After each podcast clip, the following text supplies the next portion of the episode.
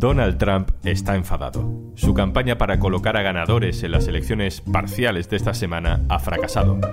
Peligra su operación para volver a la Casa Blanca.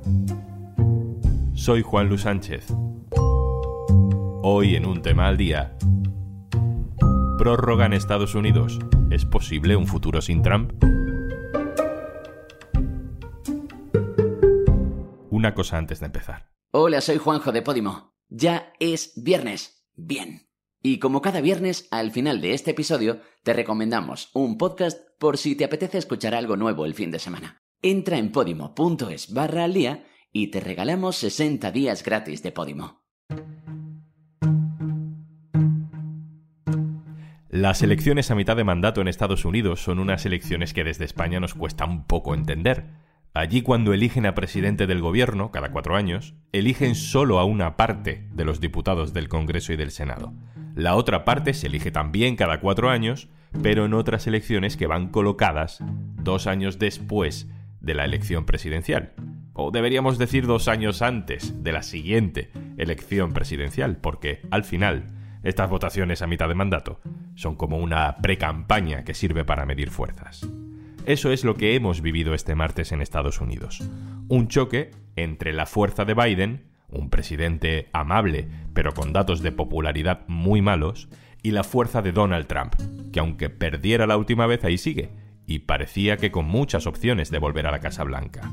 Bueno, pues ahora ya eso no está tan claro. Los republicanos esperaban arrasar y no han arrasado. Esperábamos la debacle demócrata y no ha sucedido hay básicamente un empate. Y Donald Trump está muy cabreado. The results for Republicans, um, how much of that will be because of Donald Trump? Well, I think if they win, I should get all the credit, and if they lose, I should not be blamed at all, okay? But it'll probably be just the opposite. Uh, Antes de las elecciones, medio en broma, decía en esta entrevista que si los republicanos ganaban claramente, el mérito debía llevárselo él, y que si perdían, pues tendrían que culpar a otro. María Ramírez, compañera, hola. Hola, muy buenas. Eso que pedía Donald Trump en la entrevista no está pasando. La prensa conservadora sí está culpando a Trump por unos resultados insuficientes de la derecha. ¿Por qué le culpan? Eh, lo que estamos viendo es que eh, Trump, que como siempre, tal y como es por su personalidad, eh, quiso que estas elecciones legislativas fueran sobre él, hizo mucha campaña y empujó a candidatos radicales en el sentido de que apoyaban sus teorías inventadas del fraude y y, alguna retórica muy dura y exagerada, les apoyó mucho para que fueran los candidatos. Y lo que estamos viendo ahora es que algunos de esos candidatos han echado para atrás, aparte de sus votantes eh, más independientes, más centristas, algún segmento clave en la población de Estados Unidos, como son las mujeres de las afueras, que siempre en estas últimas elecciones hablamos de ellas.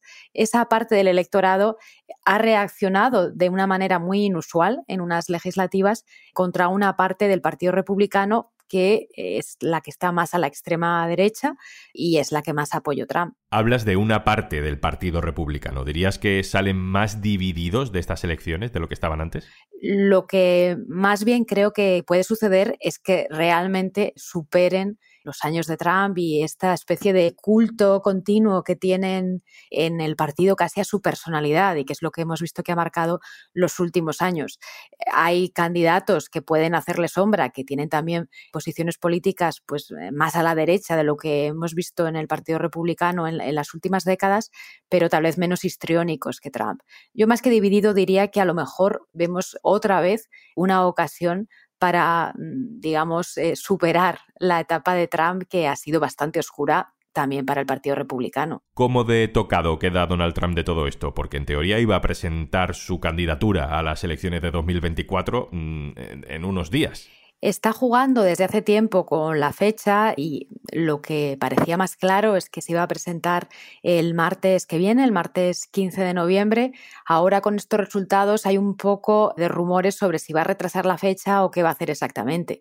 De todas formas, aún es popular, o por lo menos lo era antes de estas elecciones, porque los estadounidenses son un pueblo muy cambiante y flexible, se adapta mucho a las circunstancias, veremos, pero desde luego hasta ahora era el más popular entre los nombres que sonaban Ahí el que le puede hacer claramente sombra es el gobernador de Florida, que ha sido reelegido con un porcentaje de voto muy alto, el 60%, y ha ganado en comunidades donde normalmente ganaban los demócratas, como el condado de Miami, y desde luego es eh, la persona, digamos, que ahora mismo se plantea como alternativa dentro del Partido Republicano en unas primarias. Le ha apoyado mucho el tabloide favorito de Trump, que es el New York Post, que salió con su portada nada más pasar las elecciones de The Future, jugando un poco con DeSantis, que es como su nombre, y con el futuro del partido.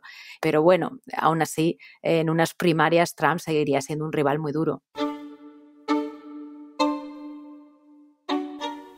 María, ahora vuelvo contigo porque le he pedido a Guillermo Fesser, periodista, escritor, hombre de radio conocido por muchos, que nos mande sus impresiones sobre los resultados de estas elecciones. Él vive en Nueva York, sigue intensamente la política americana y a la mañana siguiente de los resultados me enviaba esta nota de voz. Hola Juanlu, buenos días. Bueno, mi sensación ahora es que nos han dado una prórroga de dos años, que hay segunda parte del Señor de los Anillos y hay algunas noticias buenas, por ejemplo, que en Estados Unidos el dinero manda mucho, pero no siempre manda el dinero.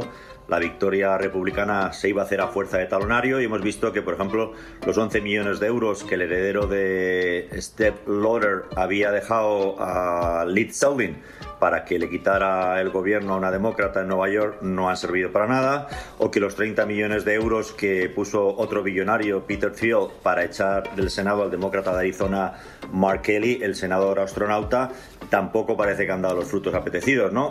Y bueno, pues las elecciones de medio mandato, donde siempre pierde el que está en la Casa Blanca, eh, Clinton perdió 50 escaños, Obama perdió 60, Trump perdió 40, en esta ocasión Biden ha producido el milagro de quedarse virgencita como estaba, ¿no? no por ser el Biden, sino porque Biden representa hoy salvar la democracia frente a lo que se venía encima, que era Donald Trump. De hecho, esto ha sido realmente un referéndum. Usted quiere que vuelva Donald Trump con todos los influencers, con todos los cenutrios que trae a su alrededor. Este país le ha dicho a la pregunta ¿quiere usted que vuelva Donald Trump y entregarle el país que no? Ha perdido las elecciones. Yo creo que el Partido Republicano le va a abandonar, va a mover fichas, se va a ir de mar a lago y va a apostar por otro tipo muy conservador, pero al fin y al cabo un político, no un payaso, ¿no? que es Ron DeSantis, con lo cual adiós Trump. Por terminar con un comentario positivo, te diré que la calidad humana, así como el dinero no siempre manda, la calidad humana de los candidatos todavía importa y todavía hay esperanza de que en el año 2024 la democracia siga en Estados Unidos. Buenísimas noticias.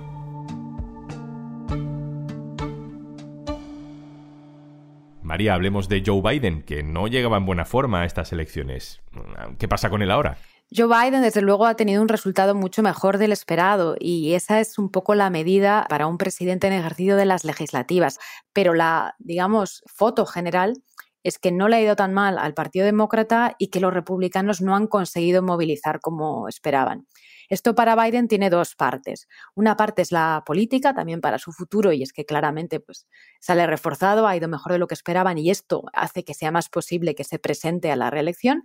Y otra parte es la práctica, que probablemente en Washington seguiremos teniendo un bloqueo incluso más pronunciado del que hemos visto ya en realidad en estos dos últimos años, porque los partidos también están divididos entre ellos, a veces no hay disciplina de voto, con lo cual incluso aunque tengas la mayoría de las cámaras no es muy fácil ahora mismo sacar legislaciones y eso seguirá y probablemente empeorará. Eh, y claro, si no consigues aprobar grandes medidas es más fácil que seas más impopular.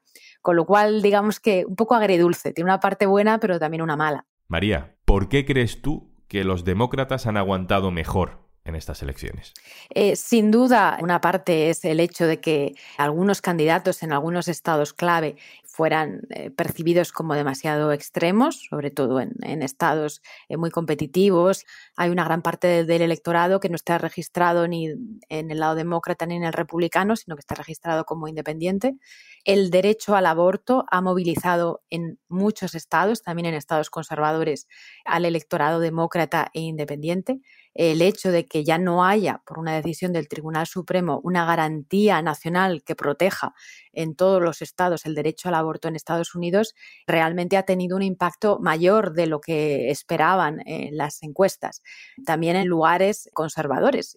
O sea que sin duda esto ha sido un movilizador bastante grande del voto en un contexto económico muy difícil, que normalmente eso va eh, contra el presidente y que sin duda ha sido también un factor importante en la votación, pero digamos que mm, se ha equilibrado con estos otros dos factores, ¿no? Los votantes a los que no les gustaba el hecho de que hubiera candidatos que además estuvieran cuestionando el proceso electoral, la democracia, al fin y al cabo, como nunca ha sucedido antes, y también la protección del derecho al aborto. Hablando justamente de esto último que comentas, de candidatos que cuestionan los resultados electorales y de cómo de pronto la democracia se convierte en lo que hay que defender, ¿no? ¿Dirías que Estados Unidos está peor que hace dos años? ¿Crees que se está volviendo a la normalidad o el país sigue fuera de control? Ha habido mucha desinformación, incluso más que en 2020, y eso sobre todo en los estados clave. Pues una reportera amiga del de New York Times que ha cubierto Arizona, por ejemplo, que es uno de los estados clave, me contaba hace unos días lo sorprendida, eh, incluso con la experiencia previa que estaba de ver el nivel de bulos y mentiras que a veces le comentaban los votantes eh, cuando los entrevistaba allí en el terreno. Y realmente hay campañas muy organizadas, muy bien financiadas para difundir todo tipo de bulos. A la vez, sin embargo, creo que hay algunas señales de optimismo y es que los medios, aunque tengamos un papel cada vez más pequeño, han hecho bien su trabajo en estas elecciones. Han hecho un seguimiento muy minucioso de los candidatos que estaban negando el resultado electoral, que estaban defendiendo incluso el asalto al Capitolio. Han hecho un buen trabajo señalando las personas que estaban poniendo en cuestión la democracia, que estaban difundiendo bulos. Y yo creo que algo de influencia sí que ha tenido, eh, porque hemos visto también en las encuestas a pie de urna que la preocupación por el estado de la democracia también ha sido un elemento que ha movilizado a, los votantes, con lo cual yo soy un poco más optimista también pensando en lo que pueda pasar en las presidenciales, que serán muy complicadas sin duda en 2024. No hay vuelta atrás en el sentido que las redes, eh, tal y como funciona ahora la información, los bulos son parte del entorno, pero creo que hemos aprendido tanto los medios como los ciudadanos a lidiar mejor con ese problema. María Ramírez, subdirectora del diario.es, especializada en información internacional. Muchísimas gracias. Gracias.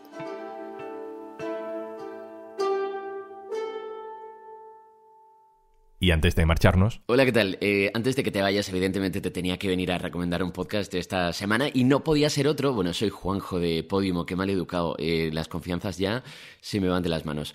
Eh, no podía ser otro, te decía, que dos rubias muy legales, porque han llegado Enar, Álvarez y Moderna de Pueblo, nuestra querida Raquel, y es que han llegado con una temporada muy, muy, muy, muy, muy, y me quedo corto, muy especial, porque ese plato tan maravilloso, esos colores, esa estética que, que trajeron la primera temporada no se podía perder. Y por eso, si indagas un poquito en la app, en Podimo, puedes descubrir esto que vas a escuchar ahora mismo y una cosita que te cuento luego. Hay una realidad que es que lo, nos pasa a todos, o sea, a mí también me pasa, yo también, yo también lo siento así, o sea, que sí que creo que es como una cosa educacional. Luego lo racionalizo y digo, una mierda. Pero tía, también a mí me pasó hace poco que fui a grabar un programa y estaba con un chico que tendría veinte y poquísimos años y me dice, pero Enar, ¿tú cuántos años tienes? Y tal y como me lo pregunta, me dice, uy, perdón. Y yo, perdón. Ya, ya, sí. ¿Sabes? Como en plan de, eso no te lo puedo preguntar a ti que eres mayor y yo tengo 38. Y de repente yo noté que él, su cara, intentó disimular que le había parecido una cifra muy alta. Y es fuerte porque en realidad es que tú no me, no me veías como una persona muy mayor.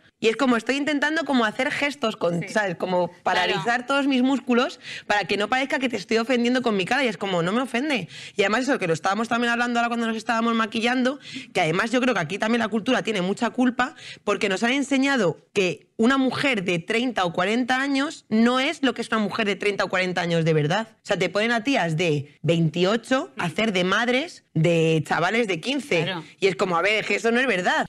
Bueno, es que como siempre están maravillosas, pero ahora un puntito más, porque encima por fin las tenemos en vídeo, ya tienes disponible la segunda temporada a partir de ahora en vídeo, bueno, a partir del martes pasado, que fue cuando se estrenó esta segunda temporada, con este episodio que se llama Bellestorios, pero es que más noticias hoy, es que tienes también la primera temporada en vídeo, si te gustó muchísimo la primera temporada y te quedaste con ganas de más, pues tienes toda la temporada también disponible en vídeo en nuestra app, y que no tienes todavía Podimo, no me lo creo, pero si es posible que no tengas Podimo todavía, puedes descargarla a través de este enlace, podimo.es barra al día, porque ahí tienes además 60 días gratis para disfrutar de todos los podcasts y audiolibros que tienes en nuestra plataforma.